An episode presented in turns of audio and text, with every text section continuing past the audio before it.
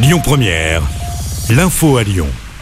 Bonjour Rémi, bonjour Jam et bonjour à tous. Un remboursement de 200% pour les voyageurs dont les trains sont annulés en ce week-end de Noël.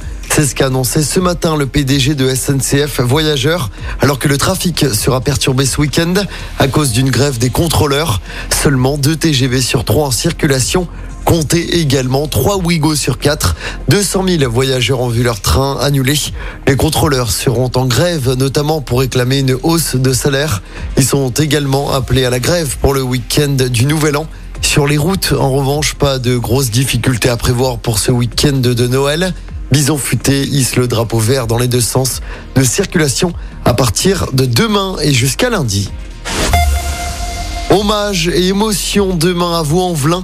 Une marche blanche est organisée moins d'une semaine après le terrible incendie d'un immeuble qui a coûté la vie à 10 personnes, dont 4 enfants. Le rendez-vous est donné à demain à 10h devant la mairie. Le cortège se rendra ensuite dans le quartier du Mas du Taureau sur les lieux du drame.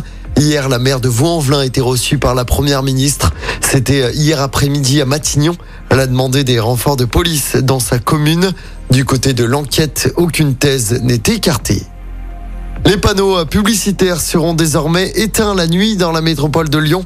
Ça concerne notamment les publicités lumineuses sur les abribus. Elles seront éteintes de 1h à 6h du matin.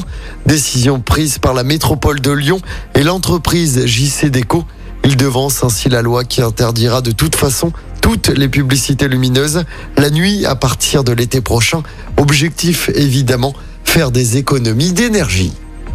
Et puis les Belges en force à Woodstower l'été prochain. De nouveaux noms ont été dévoilés pour l'édition 2023.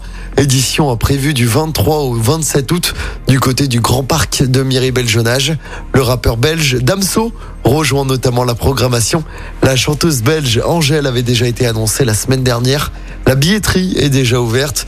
On vous a mis toutes les infos sur notre site et notre application.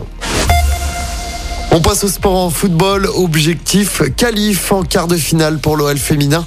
Les filles de l'OL jouent leur destin en Ligue des Champions contre la Juventus Turin ce soir.